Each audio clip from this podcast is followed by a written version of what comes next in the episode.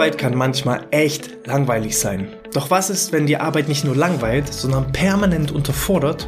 Diese Unterforderung führt zu Stress, Unzufriedenheit und langfristig killt es ganz einfach den Erfolg. Den Erfolg von dir und den Erfolg von deinem Unternehmen. Und damit euch das nicht passiert, sprechen wir heute über die Vermeidung von Unterforderungen am Arbeitsplatz hier im BGM Podcast der Podcast über betriebliches Gesundheitsmanagement für kleine und mittelständische Unternehmen. Mein Name ist Hannes Schröder. Wir sprechen sehr, sehr häufig hier im Podcast über die Themen, die eher ja, die Überforderung betreffen. Wie kann ich also Stress reduzieren? Wie kann ich Belastungen vermeiden? Beanspruchung reduzieren? Wie kann ich die Entspannung fördern? Weil das ist einfach so ein klassisches Problem in unserer Gesellschaft. Wir sind permanent überfordert. Doch Genauso häufig wie wir überfordert sind, passiert es auch, dass wir völlig unterfordert sind.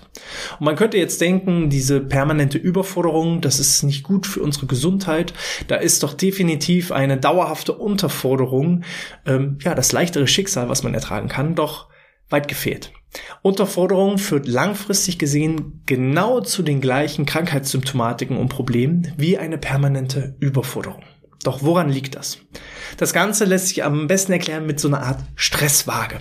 Unser permanentes Stressempfinden beruht auf einer gewissen Waage. Auf der einen Seite der Waage haben wir unsere persönlichen Ressourcen und Fähigkeiten. Das können geistige Fähigkeiten sein, das können körperliche Fähigkeiten sein, das kann aber auch mein soziales Umfeld sein, meine sozialen Fähigkeiten, so dass ich einfach auch Hilfe annehmen kann. Und je mehr geistige, körperliche oder soziale Ressourcen ich zur Verfügung habe, umso mehr stehen mir auch gegenüber die Anforderungen, dem ich gewappnet bin. Was können Anforderungen sein? Wir haben zum Beispiel Umgebungsanforderungen, dass etwas vielleicht ähm, ja in Isolation erledigt werden muss oder unter thermischen Bedingungen, dass es sehr warm ist, sehr kalt ist, dass es Zugluft ist. Also das ist alles so, was meine Arbeitsumgebung betrifft. Das sind Anforderungen, die auf mich einprasseln.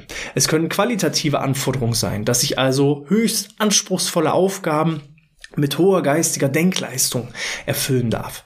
Oder es können auch quantitative Fähigkeiten sein, dass ich einfach ganz viele Aufgaben in kurzer Zeit erledigen muss.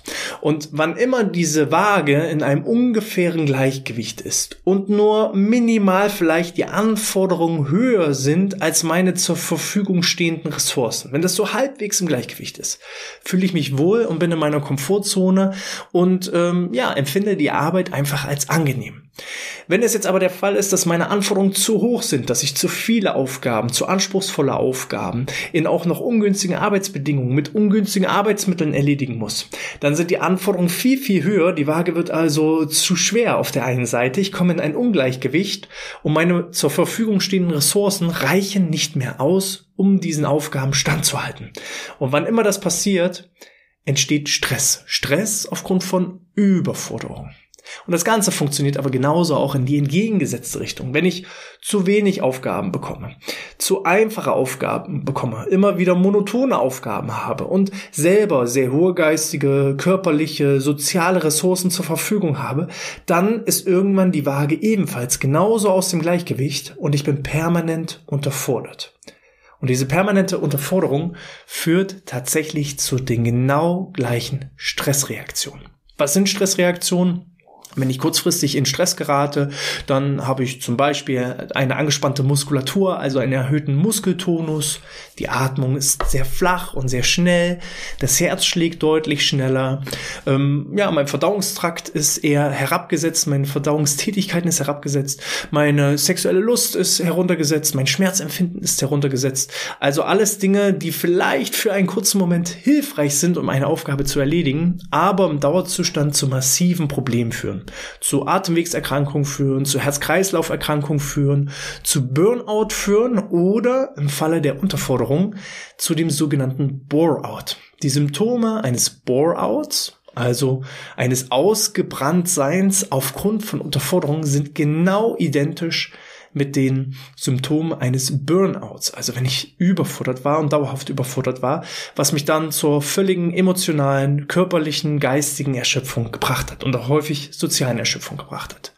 Und damit das nicht passiert, gilt es einfach gewisse Regeln einzuhalten. Denn wenn ich als Unternehmen nicht darauf achte und er es auch sozusagen als Geschäftsleitung oder als Führungskraft so ja abtue, so nach dem Motto, na ja, die Mitarbeiter sollen sich nicht so haben, eine Langeweile ist doch deutlich besser als eine völlige Überforderung, die können sich doch glücklich schätzen, dass ich sie nicht so mit Aufgaben überhäufe, das ist weit gefehlt. Denn diese permanente Unforderung Unterforderung führt einfach zu Unzufriedenheit, führt häufig auch zu einem schlechten Betriebsklima. Manchmal gibt es dann eben einfach auch so eine Disbalance in Form der Aufgabenverteilung. Manche Leute haben dann ganz viele Aufgaben, während andere wieder sehr wenig Aufgaben haben. Das führt eben einfach auch dann zu einem schlechten ja, Teamstimmungsbild, einer schlechten Teamkultur. Ganz einfach, weil die einen fühlen sich dann vielleicht überfordert, während die anderen unterfordert sind.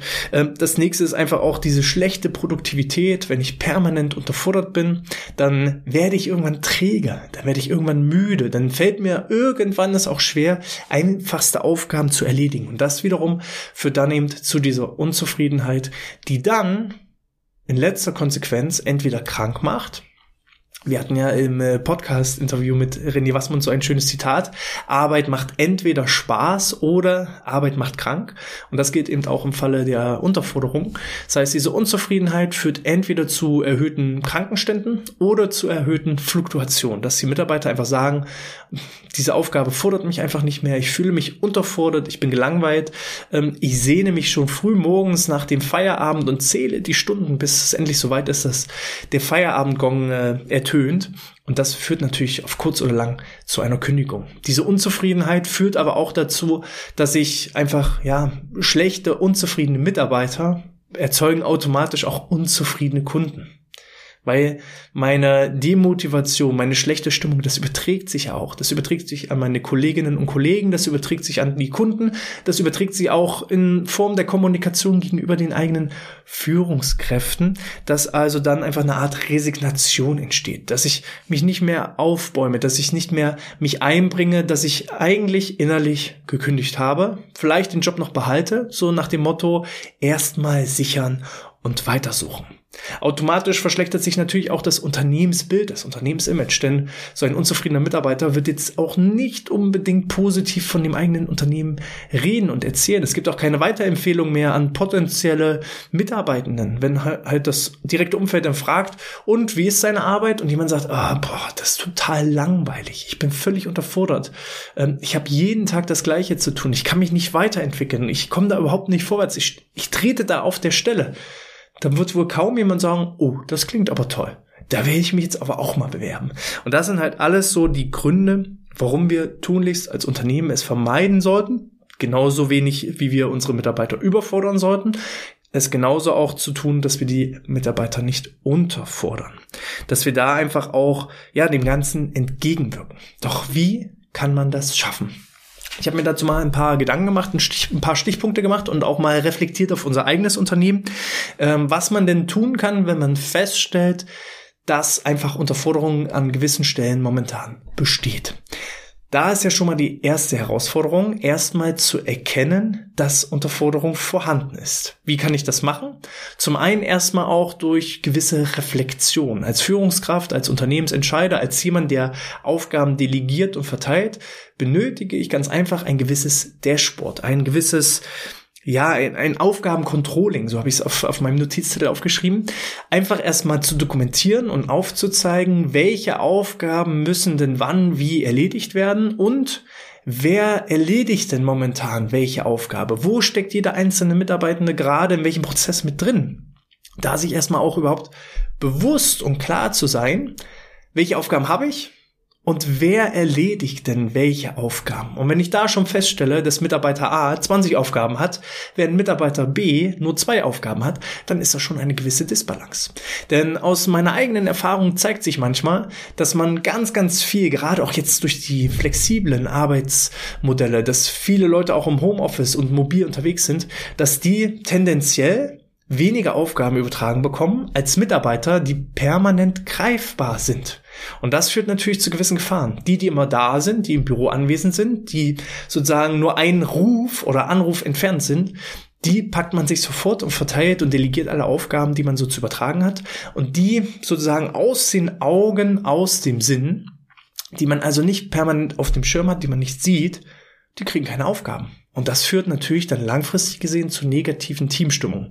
Da also erstmal Empfehlung Nummer eins, entwickelt euch irgendwie ein Dashboard, ein Aufgabencontrolling, wo ihr einfach seht, welche Aufgaben sind zu erledigen und wer hat gerade welche Aufgaben. Zweiter Punkt, der erstmal auch wichtig ist, um äh, Unterforderungen zu identifizieren, ist eine offene Unternehmenskultur, Kommunikationskultur. Auch ich hatte es schon mal, dass ich ähm, ja Arbeitsstellen hatte, wo ich tendenziell etwas unterfordert war. Und ich habe mich dann teilweise nicht getraut, meiner Führungskraft gegenüber das offen auszusprechen. Ich hatte eher, je stärker die Unterforderung wurde, je weniger ich zu tun hatte, immer eher so diese Angst, oh Gott, oh Gott, wenn ja alle feststellen, dass ich gar nicht ausgelastet bin, dann denken die vielleicht darüber nach, meinen Arbeitsplatz weg zu rationalisieren und dann bin ich arbeitslos. Und diese Panik, diese Angst darf halt nicht entstehen. Weil es ist ja grundsätzlich äh, im Interesse von jedem Unternehmen, die Mitarbeiter nach Möglichkeit ja, voll auszulasten, entsprechend ihren Potenzialen und Fähigkeiten und Stärken voll auszulasten. Und das ist natürlich auch im Interesse, wir haben das ja nun kennengelernt, dass wenn die Waage so in einem ziemlich guten Gleichgewicht ist, dass dann sich auch der Mitarbeiter am wohlsten fühlt. Und genau diese Unterforderung führt eben häufig zu Angst, zu Panik, ähm, immer diese Angst entdeckt zu werden und dass ich dann manchmal auch nur beschäftigt tue, damit mich keiner identifiziert. Und da einfach klar aufzuzeigen, erstens, Sprich mit uns. Es ist nicht schlimm, wenn mal zeitweise eine gewisse Unterforderung besteht dass man sozusagen auch die Perspektiven aufzeigt und sagt, okay, da mussten wir vielleicht alle mal durch, ähm, da müssen vielleicht erstmal gewisse Engpässe, vielleicht fehlt es an der einen oder anderen Stelle an Kunden oder dass gewisse Bereiche irgendwie neu strukturiert werden, dass man dann erstmal zeitweise eine Unterforderung hat, dass das völlig normal ist, aber dass man eine Perspektive aufzeigt. Wo soll sich das Ganze hinentwickeln? Wo möchte ich auch den Mitarbeitenden hinentwickeln? Und dass es auch vollkommen in Ordnung ist zu sagen, ähm, Chef, ich bin momentan unterfordert, hast du denn Aufgaben für mich, ohne Angst zu haben, wegrationalisiert zu werden? Dass man dann also eine Art Feedback-Kultur auch implementiert. 360-Grad-Feedback ist inzwischen auch in aller Munde, dass man nicht nur sagt, ich als Führungskraft gebe dir jetzt mal, lieber Mitarbeiter, äh, mal ein Feedback, wie ich deine Arbeit empfinde, sondern dass man das Ganze auch rumdreht und sagt, okay, lieber Mitarbeiter, erzähl mir doch mal, wie ist deine Arbeit? Wie fühlst du dich? Wie sieht das aus? Was können wir besser machen? Was können wir optimieren? Wo siehst du noch Verbesserungsmöglichkeiten? Ähm, und das ist einfach eine gewisse ja, Fehlerkultur und Entwicklungskultur, dass ich das als Team und als Unternehmen auch erstmal aufbaue. Auch offen zu sein für neue Themen, für neue Vorschläge. Anstatt zu sagen, nein, das brauchen wir nicht, die Idee ist doof und nur die Ideen, die ich als Führungskraft habe, die sind ganz toll und äh, alles andere haben wir schon immer so gemacht und werden wir auch immer so weitermachen. Nein offen zu sein. Egal von wem die Idee kam. Egal ob vom Praktikanten oder der Praktikantin oder ja, vom, von, von dem eigenen Geschäftsführer. Immer die beste Idee entscheidet. Ganz unabhängig davon, von wem die Idee kommt. Und dann häufig äh, Menschen, die eine Idee haben, die haben ja, also wenn ich jetzt eine Idee habe, hinter der ich nicht stehe, dann kommuniziere ich die gar nicht erst. Also wenn ich die doof finde, die Idee, dann vergesse ich die einfach wieder. Wenn ich aber eine Idee habe und die woanders anbringe, dann brenne ich meistens auch für das Thema. Und gerade wenn in einem 360-Grad-Feedback beispielsweise festgestellt wird, dass der Mitarbeiter zum einen vielleicht an der einen oder anderen Stelle noch unterfordert ist, gleichzeitig aber auch neue Projektideen hat, wo er sich gerne einbringen möchte, ja dann feuerfrei. Was Besseres kann ich mir doch nicht wünschen.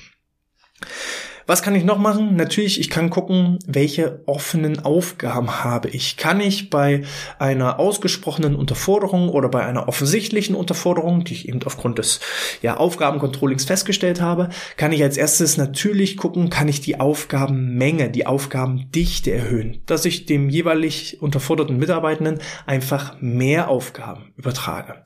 Ich kann aber auch die ja, Aufgabenqualität, also sozusagen die Anspruchs der, der, der Anspruchscharakter, also die, die Schwierigkeit der Aufgaben erhöhen. Dass ich also sozusagen gucke, wie kann ich die Qualität erhöhen dieser Aufgabe, die ich äh, übertragen habe, wie kann ich es vielleicht anspruchsvoller machen, kann ich vielleicht auch gewisse Entscheidungsverantwortung mit übergeben? Und je mehr Verantwortung ein eigener Mitarbeiter bekommt, ja, umso mehr bringt er sich auch ein, umso motivierter ist er. Und das ist halt ganz, ganz wichtig bei dem Thema Unterforderung. Weil das, was als erstes passiert, ist Demotivation, Frustration, Resignation Resignation. Ich bleibe auf der Stelle stehen und entwickle mich nicht mehr weiter. Und dann steigt halt dieser Frust, diese Angst teilweise auch und dann kommt eben auch Stress auf. Und da muss ich frühzeitig entgegenwirken. Was kann man noch machen? Einfach auch ähm, ja Entwicklungsmöglichkeiten in Form von Weiterbildung, Weiterentwicklung, Weiterbildungsplattform aufzeigen. Gerade auch, wenn Aufgaben immer mal routinemäßig sind und die Aufgabe selbst nicht verändert werden kann. Ich mache mal da ein Beispiel bei uns aus dem Vertrieb. Als Vertriebsmitarbeiter sieht der Tag dahingehend abwechslungsreich aus, dass ich zwar immer wieder mit unterschiedlichen Menschen zu tun habe, aber wenn ich tatsächlich schon irgendwie 1000, 2000, 3000 Anrufe gemacht habe, dann kenne ich jeden Einwand, dann kenne ich fast jede Frage, dann freue ich mich mal wirklich, wenn mal eine ganz andere neue Frage kommt und das kann schon irgendwo mal ermüdend sein und monoton wirken. Und da dann einfach Möglichkeiten, auch im Tagesverlauf mal Möglichkeiten zu schaffen, den Aufgabenbereich zu wechseln. Zum Beispiel, indem ich gewisse Weiterbildungsmöglichkeiten, gerade in der heutigen Zeit des digitalen Zeitalters, gibt es ja Unmengen an Wissensplattformen, wo sich Mitarbeitende weiterbilden können. Das können Weiterbildungen sein, die vielleicht auch berufsspezifisch sind. Das können aber auch mal Weiterbildungen sein, die vielleicht auch gar nichts mit dem eigentlichen Arbeitsumfeld und mit der Arbeitsaufgabe zu tun haben. Das ist zum Beispiel eine Möglichkeit, einfach ähm, ja den Mitarbeitenden weiterzubilden oder wenn ihr Ideen habt, neue Projekte anzubringen, dass man dann ihm einfach auch da Projekte übergibt, gegebenenfalls nochmal Weiterbildungsmöglichkeiten aufzeigt und dann Stück für Stück immer mehr Verantwortung übergibt. Dann das Thema Zielsetzung und klare Kommunikation hinsichtlich der Erwartung. In einem 360-Grad-Feedback kann ich auch gemeinsam Ziele setzen. Und das müssen nicht immer nur von oben herab Ziele sein, dass die Führungskraft sagt, okay, lieber Mitarbeiter, ich erwarte von dir folgende Punkte und dann werden die Ziele aufgezählt. Und der Mitarbeiter denkt sich, ach, die erreiche ich doch mit links, sondern dass man einfach selber den Mitarbeiter fragt, welche Ziele willst du dir denn setzen für die nächste Woche, für den nächsten Monat, für das nächste Quartal, für das nächste Halbjahr, für das nächste Jahr, für die nächsten drei Jahre? Lass uns doch mal dokumentieren, was willst du in nächster Zeit erreichen? Und dann eher gemeinsam an Lösungen arbeiten, als von oben herab Lösungen vorzugeben. Weil wenn ich es äh, schon einmal so weit gebracht habe als Führungskraft, dass ich meinen Mitarbeiter unterfordert habe, dann kann es auch einfach sein, dass ich vielleicht ähm, ja dem Mitarbeiter selber noch gar nicht so viel zutraue, dass ich einfach Angst habe, ihn auch manchmal zu überfordern. Und wenn aber der Mitarbeiter selber seine Ziele definiert und achtet dabei insbesondere auf smarte Ziele, also spezifische Ziele, messbare Ziele, attraktive Ziele, realistische Ziele, terminierte Ziele. Wenn ihr da sozusagen den Ball den Mitarbeitenden übergebt, dann setzt er sich im schlechtesten Fall selbst unter Druck. Und dann könnt ihr einfach vereinbaren, okay, neben dein Ziel, was du dir gesetzt hast, das ist vielleicht dein Maximalziel, was du erreichen solltest, oder das ist vielleicht so, so ein Mittelziel, was du erreichen solltest, setzen wir noch ein Maximalziel an und ein Minimalziel an. Auch das ist eine Möglichkeit. Dann, wenn diese Ziele fest definiert sind, einfach auch Unterstützungsmöglichkeiten, auch wieder in Form von Arbeitsmitteln, in Form von personellen Ressourcen, in Form von zeitlichen Ressourcen und eben auch dann, ja, diese Entwicklungsmöglichkeiten einfach aufzuzeigen und zu ermöglichen. Was haben wir noch? Ähm, wir zum Beispiel haben auch einen offenen Aufgaben-Channel. Wir selber benutzen als Kommunikationstool in unserem Unternehmen Slack und in Slack haben wir einen Channel, einen Kanal eingerichtet, der lautet einfach offene Aufgaben.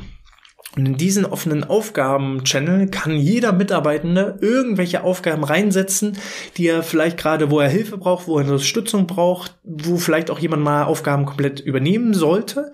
Und die sind offen für alle. Das heißt, unabhängig davon, ob ich im Vertrieb, im Marketing, als BGM-Koordinator oder in der Geschäftsleitung arbeite, wann immer da Aufgaben drinne sind, kann ich mir auch da solche Aufgabenpakete einfach rausziehen. Und auch so kann ich die Routine einfach unterbrechen. Wenn also der Vertriebsmit Mitarbeiter der Meinung ist, ach, ich habe gerade so viele Anrufe und ich habe vielleicht auch gerade keinen Lauf und ich fühle mich gerade irgendwie, ach, heute ist der Wurm drin, ja, dann geht er mal in diesen offenen Aufgaben-Channel und pickt sich vielleicht Aufgaben raus, die sonst nicht in seinem ja, Einzugsgebiet, Aufgabengebiet liegen, die ihn aber dadurch wieder etwas fordern und fördern und ähm, andere Mitarbeiter und, und Teammitglieder sind dann aber halt glücklich, weil jemand anderes die Aufgabe übernimmt. Auch das nochmal so eine kleine Idee aus unserer Praxis. Dann ähm, einfach auch ja, abwechslungsreiche Projekte und, und zusätzliche Projekte übertragen. Auch hier nochmal ganz, ganz wichtig. Es muss nicht immer das sein, wo derjenige seine, seinen Einstieg gefunden hat. Ähm, ich habe euch schon ein paar Mal erzählt äh, von, von, von Leonie bei uns aus Marketing. Leonie hat eigentlich Gesundheitswissenschaften und Gesundheitsmanagement studiert. Und ähm, irgendwann haben wir aber einfach aufgrund ihrer persönlichen Stärken und Fähigkeiten erkannt, dass sie einen Blick für Farben hatte. Und aufgrund dieses Blicks für Farben und dass sie auch immer wieder auch, ja, grafische Arbeiten gemacht hat, haben wir dann gesagt, ey, hättest du denn mal Lust, auch im Marketing so ein bisschen was zu entwerfen, unterstützen und dann läufst du halt einfach mal so ein bisschen parallel. Du machst weiterhin den Job deiner de, de, als als BGM-Koordinatorin und zusätzlich übernimmst du einfach mal so ein paar Aufgabengebiete aus dem Bereich des Marketings. Und das Ganze haben wir dann so ungefähr, ja, ich würde sagen, vier, fünf, sechs Monate parallel laufen lassen. Und beim nächsten, äh, ja, 360-Grad-Feedback, beim nächsten Mitarbeitergespräch ging es dann darum, Mensch, Leonie, du hast jetzt beides kennengelernt. Welches der beiden Dinge liegt dir denn eher? Was macht dir denn mehr Spaß? Was erfüllt dich denn mehr so im Alltag, im Arbeitsalltag? Und dann kam sie eben offen und ehrlich raus und hat gesagt, eigentlich, wenn ich die Wahl hätte, würde ich nur noch im Marketing arbeiten. Und dann haben wir gesagt, alles klar. Dann kriegst du von uns die notwendigen Ressourcen an die Hand. Wir suchen für dich einen adäquaten Ersatz, damit wir deine Kunden Stück für Stück auch übergeben können. Du kriegst von uns auch nochmal Weiterbildungsmöglichkeiten und eben auch die technischen Arbeitsmittel und dann wirst du in Zukunft unser Marketing-Team einfach unterstützen und weiter aufbauen und weiterentwickeln. Und ähm, sie hat da nie offizielle Ausbildung oder Weiterbildung, also Weiterbildung schon, aber keine offizielle Ausbildung äh, in dem Bereich gemacht, aber ihre persönliches Engagement, ihre Stärken, ihre Fähigkeiten haben sie einfach dafür qualifiziert. Und da einfach mal zu schauen, den Mut zu haben, und auch mal Dinge auszutesten. Es hätte ja genauso sein können, dass sie feststellt nach mehreren Monaten, ach nee, es ist doch nicht so, wie ich mir das vorgestellt habe, weil manchmal ist ja das Gras woanders deutlich grüner. Wenn man dann aber auf der Wiese steht, dann sieht man da, dass da auch manche Flecken nicht so mit äh, Rasen bewachsen sind. Und so ist es ja auch, dass man das einfach mal austestet, sozusagen so Job Rotations macht, einfach auch mal Arbeitsplätze wechselt, auch mal in andere Bereiche, sei es mal vielleicht einzelne Tage, einzelne Wochen, einzelne Monate, auch mal in andere Bereiche mit rein reinschnuppern kann. Und dann kann man für sich feststellen, ist das was für mich? Bringt das einen Mehrwert? Habe ich da auch ja, meine persönlichen Stärken darin, liegt mir das und kann ich dadurch eben auch einen absoluten Mehrwert generieren. Und im Falle von, von Leonie bei uns war das tatsächlich so, dass sie als, als Marketing-Mitarbeiterin noch mehr Mehrwerte einbringen konnte, als im Falle der Big M-Koordinatorin. Ne? Aber da muss man einfach den Mut auch dazu haben. So, was habe ich noch aufgeschrieben? Ähm, Anpassung von Arbeitszeiten. Auch das ist noch eine Möglichkeit. Wenn jemand feststellt, boah, ich bin jetzt hier festangestellt, Vollzeit ähm, angestellt aber die Aufgaben, die ich mache, die sind okay, aber theoretisch könnte ich die Aufgaben auch in 35, 30, 25 Stunden erledigen. Und wenn ich dann als Unternehmen feststelle, hm, ich habe aber gerade keine zusätzlichen Projekte, ich habe keine zusätzlichen Aufgaben, ich habe nichts, was auf dich und deine persönlichen Stärken passt, um dich voll auszulasten, ja, warum dann nicht dann mal gemeinsam drüber nachdenken, ob auch eine Reduzierung der Arbeitszeit möglich ist? Es muss ja nicht immer Vollzeit-Festanstellung sein, sondern es kann ja auch manchmal eine Teilzeitstelle sein, sodass dann der Mitarbeitende ganz einfach im Sinne der Work-Life-Balance sich vielleicht noch ein zweites Standbein erarbeitet. Gerade so ein kleines Side-Business, so ein Nebengeschäft, Nebengewerbe ist ja total angesagt in der aktuellen Zeit. Dass ich sozusagen meine, mein, ja, meine Brötchen und meinen Krankenversicherungsbeitrag und dergleichen in einer Teilzeitstelle ja schon mal erarbeite, vielleicht auf 30 Stunden und die dann verbleibenden 10 Stunden Freizeit kann ich dann eben für die Dinge nutzen, die mich dann eben auch wirklich erfüllen. Da gibt es zum Beispiel das Buch Ultramarathon Man. Das bleibt mir immer wieder im Kopf. Derjenige hat geschrieben, ähm, also geht es um einen Ultramarathonläufer, der äh, in einer Marketingagentur gearbeitet hat, aber ähm, seine große Leidenschaft war das Laufen, das Ultramarathonlaufen, also teilweise 100 Kilometer, 200 Kilometer und mehr. Und äh, er hat geschrieben, ich arbeite, um zu leben, aber ich lebe, um zu laufen. Und dieser Satz ist bei mir hängen geblieben, weil ähm, er hat den Job als Marketing-Mitarbeiter ähm, gut gemacht, gut erledigt. Er ist da nie drin voll aufgegangen, aber er hat das gemacht, was von ihm verlangt und erwartet wurde. Er hat damit seine Brötchen verdient und hat sich somit seine großen Leidenschaft ähm, erstmal auch ermöglicht, weil als Ultramarathonläufer äh, konnte er damals nicht irgendwie von den Preisgeldern oder Sponsorengeldern leben also musste er sozusagen arbeiten. Das war, die Arbeit war Mittel zum Zweck. Ich arbeite, um zu leben und ich lebe, um zu laufen. Das war so sein Credo. Und warum auch nicht das? Solange es beide Seiten glücklich macht, sobald es für beide Seiten Mehrwert bietet, kann auch das eine Möglichkeit sein, die Arbeitszeiten flexibel zu reduzieren oder anzupassen. Dann natürlich auch, das hatten wir schon teilweise eben, die persönlichen Stärken, die persönlichen Vorlieben, ähm, die persönlichen Fähigkeiten einfach nochmal zu berücksichtigen, auch da eine Übersicht zu haben. Was ist so jeder einzelne Mitarbeitende in meinem Team für ein Typ? Der eine ist eher so der Zahlen, Daten, Fakten Mensch, der nächste ist total kommunikativ und auch wenn zwei Personen theoretisch dieselbe Stellenbeschreibung haben, können halt beide trotzdem unterschiedlich diesen Job erledigen und vielleicht auch an der einen oder anderen Stelle ja unterschiedliche Aufgaben übernehmen. Nicht jeder macht alles gleich, sondern ich gucke einfach nach den persönlichen Stärken. Ja? Also eher Individualisten statt Generalisten. Ne? Alle gleich zu machen, das ist eher so das Prinzip in der Schule.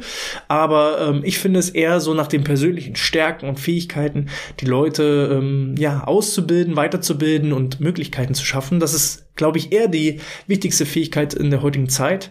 Nicht mehr ja, einen Job zu haben und jemanden zu finden, der auf den Job passt, sondern jemanden zu finden um, und um ihn ringsrum den passenden Job zu bauen. Das ist ein Entwicklungsprozess und das hilft dann natürlich, wenn ich regelmäßig offen darüber spreche und es mich auch von beiden Seiten traue, da entsprechend die ja, Punkte anzusprechen. Und dann abschließend auch nochmal das Thema Lob und Wertschätzung. Wenn ich eben weiß, dass permanente Unterforderung auch zu Unzufriedenheit führt, zu Resignation führt, dann muss ich da natürlich auch aktiv gegensteuern. Wenn jemand eben einfach besser ist, schneller ist, Aufgaben schneller erledigt, effektiver arbeitet, effizienter arbeitet, dann kann ich ihn vielleicht auch mal an der einen oder anderen Stelle äh, belohnen, anstatt einfach zu sagen, pass auf, ähm, dein Arbeitsvertrag sieht zwar vor, dass du jeden Tag hier acht Stunden arbeitest, wenn du aber bloß sechs Stunden für die Arbeit brauchst, wofür andere acht Stunden brauchen, ja, dann mach doch Feierabend. Heute, komm, ist gut, äh, du hast tolle Arbeit geleistet. Ich danke dir, mach weiter so. Und lass uns lieber irgendwie gucken, wie wir in Zukunft noch besser die acht Stunden produktiv füllen können, damit es für dich mehr Erfolge bringt und damit es für uns als Unternehmen und Team einfach auch noch mehr Erfolge bringt. Wenn ich da so eine offene Kultur schaffe, das auch wertschätze, anerkenne und lobe, dass jemand vielleicht auch manchmal unterfordert ist, dann braucht er keine Angst haben, dass er vielleicht irgendwann gekündigt wird, weil sein Job überflüssig ist, sondern dann äh, ja stärkt das eher sein Selbstwertgefühl, seine Motivation, sich noch mehr reinzuhängen. Wenn ich dann offen bin für eben neue Ideen, dann hängt er sich noch mehr rein und dann habe ich eben auch einen total loyalen Mitarbeiter, der sich immer weiterentwickelt und somit eben auch mein Unternehmen auf das nächste Level bringt. Falls ihr noch weitere Ideen habt in Sachen Unterforderung vermeiden, um Unterforderungen entgegenzuwirken, dann schreibt sie gerne als 5-Sterne-Bewertung in iTunes oder in der Apple Podcast App. Oder natürlich auch auf YouTube für diejenigen, die per Video zuschauen. Gerne einfach unter den Kommentaren einen Kommentar hinterlassen. Wie können wir also die Unterforderung noch mehr unterbinden und entgegenwirken, sodass jeder in seinem individuellen Gleichgewicht ist. Und wenn wir das geschafft haben, dann freue ich mich auch, dich beim nächsten Mal wieder begrüßen zu dürfen. Ich wünsche dir alles Gute, bleib gesund und sportfrei.